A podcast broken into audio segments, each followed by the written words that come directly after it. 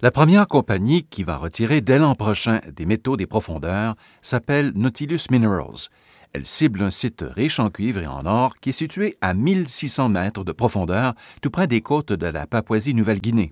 Elle prévoit utiliser en série des tracteurs miniers sous-marins télécommandés, dont le plus petit pèse 200 tonnes. Il est évident que ce n'est pas euh, une partie simple que d'exploiter des minerais au fond de l'océan, surtout que on parle de profondeur là qui vont au-delà de 1500 à 2000 mètres.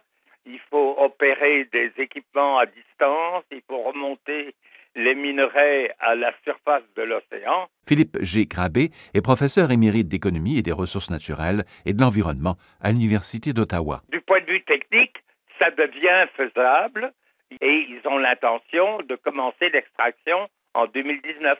Ces activités vont faire beaucoup de bruit. Euh, il y a des opérations qui vont durer 24 heures par jour, donc tous les jours. Il y a des, il faudra utiliser de la lumière euh, artificielle euh, qui aura un impact dans ces fonds marins qui ne voient pas du tout de lumière du soleil.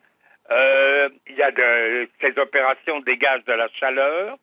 Ça va fragmenter les habitats des, animaux qui, sont, qui sont là et ça va créer des dommages aux structures géologiques et les cheminées volcaniques qui sont très riches en biodiversité. Donc, on ne connaît absolument pas l'impact environnemental que ces activités vont avoir et on dirait que la réglementation à ce niveau-là est quasi inexistante. Particulièrement dans les eaux froides du Canada, l'impact sur les espèces fragiles est un souci. Des scientifiques de pêche et océan Canada sont d'ailleurs descendus récemment à plus de 3000 mètres dans la mer du Labrador pour évaluer les impacts de futurs projets pétroliers. Jusqu'à présent, personne n'avait réussi à explorer aussi profondément ces fonds marins où pourrait s'aventurer le secteur minier sous-marin. Dans certains endroits, il n'y a jamais eu d'activité humaine. Nous voulons comprendre cette biodiversité avant qu'elle ne change trop. David Côté est scientifique à Pêche et Océan Canada, ainsi que professeur adjoint à l'Université Memorial. Dans la mer du Labrador, les conditions environnementales sont difficiles. Nous devons tenir compte de la glace et nous avons une courte période en été pour travailler. Nous devons utiliser de l'équipement qui peut résister toute l'année pour mieux comprendre ce qui se passe. Un rapport réalisé par des chercheurs du Centre national de recherche scientifique en France et de l'Institut de l'océan Ifremer estime que le poids total des nodules polymétalliques dans une zone particulièrement riche à l'ouest du Canada, qui représente seulement 15% de la surface de tout l'océan Pacifique, contient jusqu'à 34 milliards de tonnes de métaux. Cette zone contiendra ainsi 6 000 fois plus de thallium, trois fois plus de cobalt, de manganèse et de nickel que toutes les ressources connues à ce jour hors des océans mais une surexploitation des nodules polymétalliques est possible. Prenons le cas très contemporain du sable marin. On estime que 15 milliards de tonnes de sable marin seraient utilisées chaque année dans le monde, notamment dans le milieu de la construction ou de l'industrie du verre.